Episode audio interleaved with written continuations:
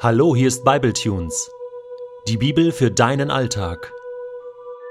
Der heutige Bibletune steht in Richter 2, die Verse 6 bis 15 und wird gelesen aus der Hoffnung für alle. Vor seinem Tod hatte Josua das Volk verabschiedet und jeder Stamm war in sein Gebiet gezogen, um es in Besitz zu nehmen. Die Israeliten blieben dem Herrn treu, solange Josua lebte. Und nach ihm die Ältesten, die noch selbst gesehen hatten, wie der Herr ihrem Volk mit machtvollen Taten geholfen hatte. Josua, der Sohn Nuns, der Diener des Herrn, starb im Alter von 110 Jahren. Man begrub ihn auf dem Grundstück, das ihm und seine Nachkommen gehören sollte. Es lag in Timnat Heres, nördlich des Berges Gash im Gebirge Ephraim. Als von seiner Generation keiner mehr lebte, gab es eine neue Generation, die den Herrn weder kannte noch wusste, was er für Israel getan hatte. Sie taten, was der Herr verabscheute. Sie dienten anderen Göttern und wandten sich ab vom Herrn, dem Gott ihrer Vorfahren, der ihr Volk aus Ägypten befreit hatte. Den Götzen der Völker ringsum liefen sie nach und beteten sie an. Damit forderten sie den Zorn des Herrn heraus. Sie kehrten ihm den Rücken und dienten dem Gott Baal und der Göttin Aschera. Der Herr war zornig auf die Israeliten. Er sorgte dafür, dass Räuberbanden sie ausplünderten und ihre Nachbarvölker mächtiger wurden als sie. Nun konnten die Israeliten sich nicht mehr behaupten. Was sie auch unternahmen, um sich zu verteidigen, der Herr ließ es ihnen misslingen. Sie gerieten in große Bedrängnis, so wie er es ihnen angekündigt hatte. Ich liebe ja Zusammenfassung. Ob in den Nachrichten, wo das weltweite Tagesgeschehen von 24 Stunden mal eben in 10 Minuten zusammengefasst wird, oder eine Buchzusammenfassung, wo ich ein 300 Seiten starkes Buch mal eben in fünf Minuten querlesen kann, oder auch Zusammenfassung in der Bibel. So ein dickes Buch, so viele Geschichten, so viel, was Gott im Alten und Neuen Testament getan hat, da lohnt es sich mal ein paar Zusammenfassungen zu lesen. So eine haben wir heute vor uns. Kurz geschildert, was da war vor dem Tod von Josua, als Josua gestorben war, Kurz zusammengefasst ein paar hundert Jahre Geschichte Israels im alten Orient, wie sie Gefangene waren in Ägypten, schwupps durch die Wüste sind, 40 Jahre, das Land Kanaan eingenommen haben und jetzt stehen sie hier an einem Punkt zur Zeit der Richter und jetzt lebt eine Generation, die Gott nicht mehr kannte und geraten in Schwierigkeiten. Das nächste, was jetzt kommt, ist sozusagen die Ankündigung der Richter, was ihre Aufgabe war und so weiter und so fort. Ein halbes Kapitel sozusagen zusammenfassend Israels Geschichte auf den Punkt gebracht. Aber so schön und so praktisch und so gut diese Zusammenfassungen sind, sie geben doch nur sehr grobkörnig wieder, was tatsächlich geschehen ist. So auch hier. Und man muss eigentlich so ein bisschen zwischen den Zeilen lesen oder auch nochmal zurückblättern und das Original nochmal anschauen, um wirklich alle Szenen mitzubekommen, denn sonst kann man einiges nicht ganz verstehen. Denn die Frage, die sich mir stellt, ist, wie konnte das passieren? Wie konnte das passieren, dass, ich meine, Gott hat sich Israel ausgesucht als sein Volk, okay?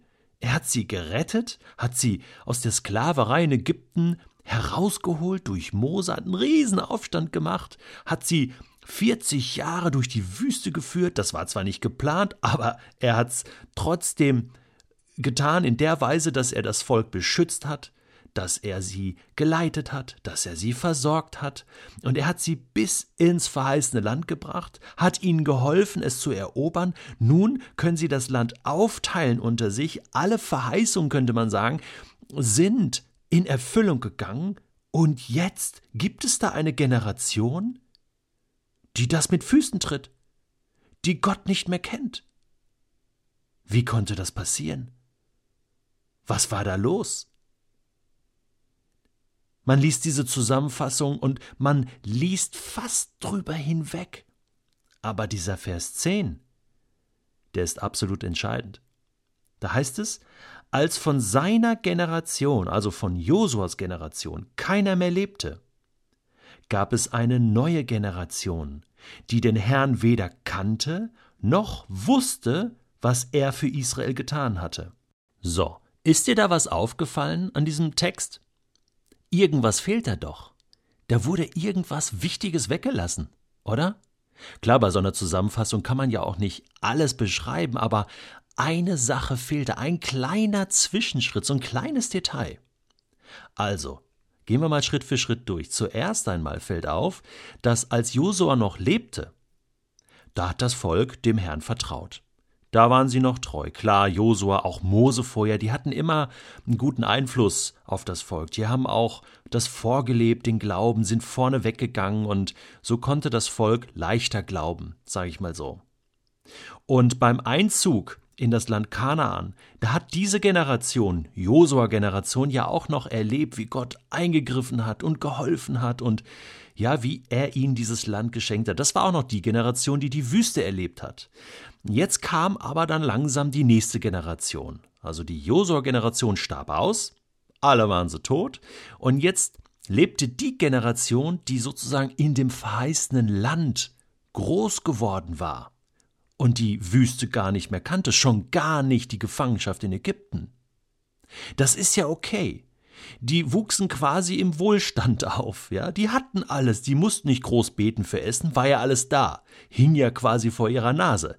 Die, die, die hatten Häuser, die hatten, ja, und irgendwie haben sie Gott vergessen, und dann denkt man so, ja, ist ja typisch, ja, der Wohlstand sorgt dafür, dass man Gott vergisst, oder wie?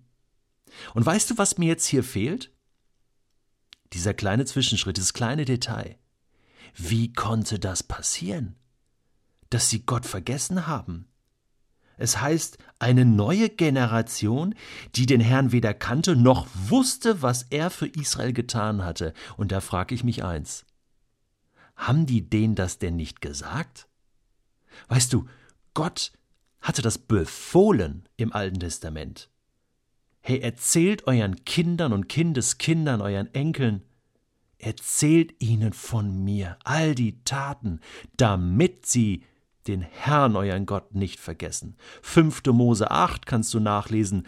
Hey, achtet drauf, wenn ihr in das verheißene Land kommt, wo ihr alles habt, wo ihr reich seid, dass ihr mich nicht vergesst.